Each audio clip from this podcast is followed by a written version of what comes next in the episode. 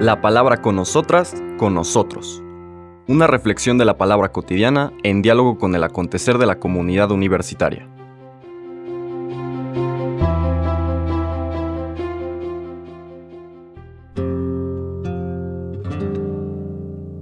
Hola, buenos días. Bienvenidas, bienvenidos a la palabra con nosotras, con nosotros. Hoy es miércoles 24 de agosto.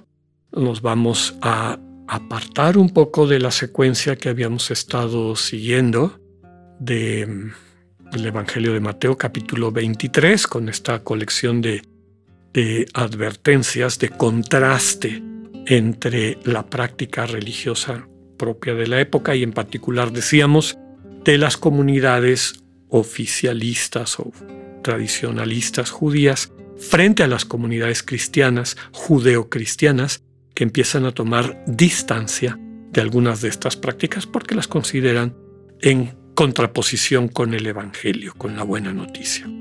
¿Por qué nos vamos a apartar de eso? Porque hoy 24 de agosto es la fiesta de San Bartolomé Apóstol, Bartolomé, del que tenemos pocos datos bajo ese nombre, fuera de que está en los elencos de las listas de los doce que aparecen en los evangelios sinópticos, pero curiosamente la lectura que vamos a escuchar está tomada del Evangelio de San Juan, porque también la tradición de la iglesia, Juan tiene su propia lista de los doce, y en esa lista de los doce no aparece Bartolomé, aparece Natanael, y por eso la iglesia los ha identificado, que Bartolomé muy probablemente es este Natanael del que habla San Juan.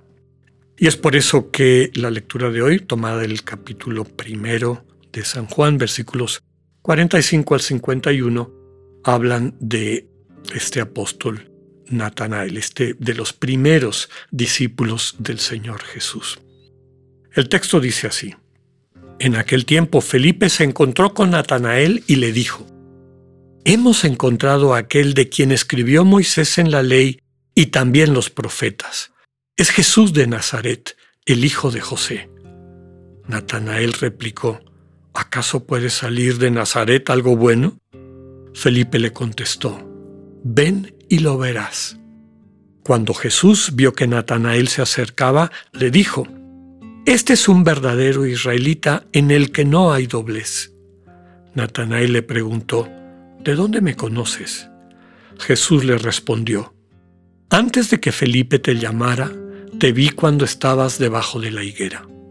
Respondió Natanael, Maestro, tú eres el Hijo de Dios, tú eres el Rey de Israel. Jesús le contestó, Tú crees porque te he dicho que te vi debajo de la higuera mayores cosas has de ver. Después añadió, yo les aseguro que verán el cielo abierto y a los ángeles de Dios subir y bajar sobre el Hijo del Hombre. Palabra del Señor.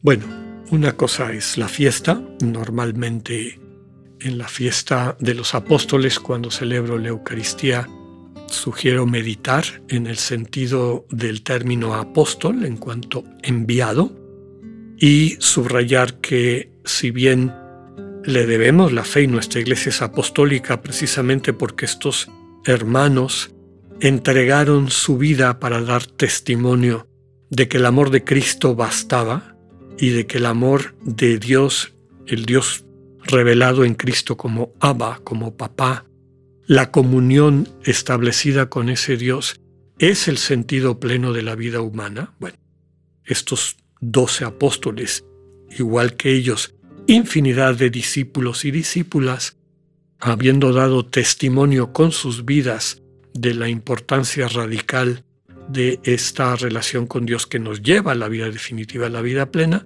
por eso reconocemos que somos una iglesia apostólica, que está construida sobre la fe de estos apóstoles. Pero también les decía que me gusta invitar a la gente a reflexionar en nuestra condición de apóstoles, porque como cristianos también somos enviados. Y vale la pena preguntarnos qué tanto nuestras actitudes, nuestras palabras, empezando por nuestra sensibilidad, da testimonio del Cristo vivo. ¿Realmente vivimos desde esta relación de amor con un Padre que nos contempla y que cuando lo dejamos, es decir, cuando dejando de estar distraídos y distraídas, escuchamos su voz interior en nuestro corazón? Percibimos que nos dice, tú eres mi hija amada, tú eres mi hijo amado, eres la alegría de mi vida. Y con esa alegría vamos interactuando con nuestros hermanos y hermanas desde la conciencia, como nos recuerda la oración que el Señor nos dejó, que esa misma frase le dice el Padre común a cada uno de sus hijos e hijas y que nuestra vida es la construcción de esa comunidad centrada en el amor. Esa es nuestra misión, compartir esta alegría y desde luego acoger a todos los hermanos y hermanas que, habiendo sido sanados por este amor que tiene la capacidad de hacer las cosas nuevas, pues se integran pasan a formar parte de esta gran familia centrada en el amor de Cristo. La lectura del día de hoy sigue esta dinámica del capítulo primero de Juan. Nos saca un poco de la mistagogía que habíamos estado tratando de explicitar en Mateo, pero vale la pena recuperar una serie de cosas. Juan nos presenta una manera particular de describir cómo se fueron agregando discípulos al grupo de Jesús. Los primeros dos, subraya el Evangelio, eran discípulos de Juan el Bautista. Y esto muy probablemente tiene un sustento histórico. Sabemos que Jesús pasó un tiempo con Juan el Bautista, con el grupo de Juan el Bautista, y eventualmente, habiendo profundizado esa experiencia fundante radical, que muchas veces hemos dicho de su bautismo, pues hubieron algunos que se sintieron invitados a seguir a Jesús, ya no seguir a Juan el Bautista. Aquella frase cuando le preguntan, Señor, ¿dónde vives? Es decir, Señor, ¿cómo vives? Y el Señor les dice, vengan y vean, vengan, convivan conmigo y se van a enterar quién soy yo y qué es lo que enseño.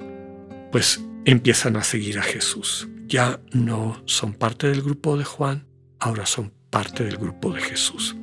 Y ellos a su vez van transmitiendo esto. Uno de ellos, Andrés, se lo transmite a Simón, su hermano, que eventualmente será llamado por el Señor Pedro.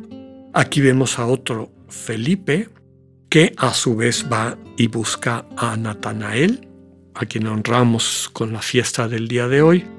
Y en ambos casos vemos que se repite la misma frase cuando hay dudas, cuando la gente no está eh, muy convencida, lo que le dicen los convencidos es ven y lo verás. Ven y lo verás. Esta frase dura de Natanael cuando le dicen Jesús de Nazaret es el que esperábamos.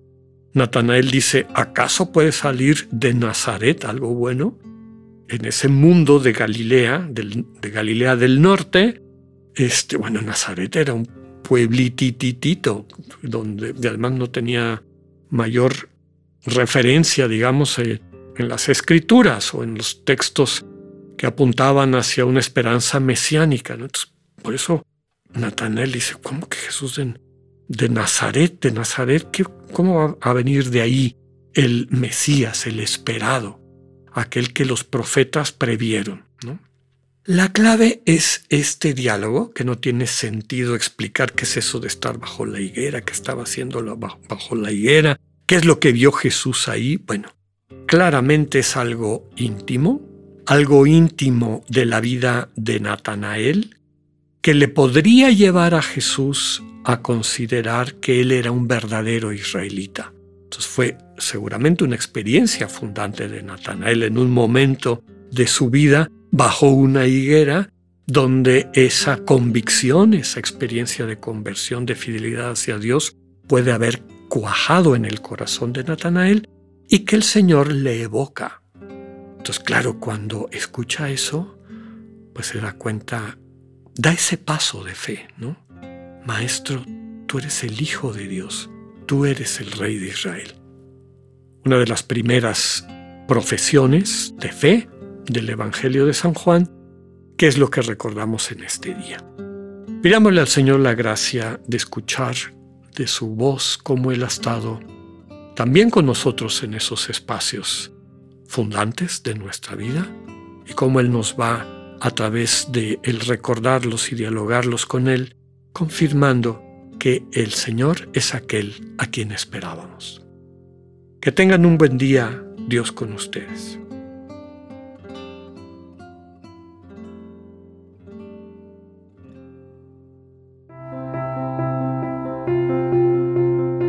Acabamos de escuchar el mensaje del Padre Alexander Satirka.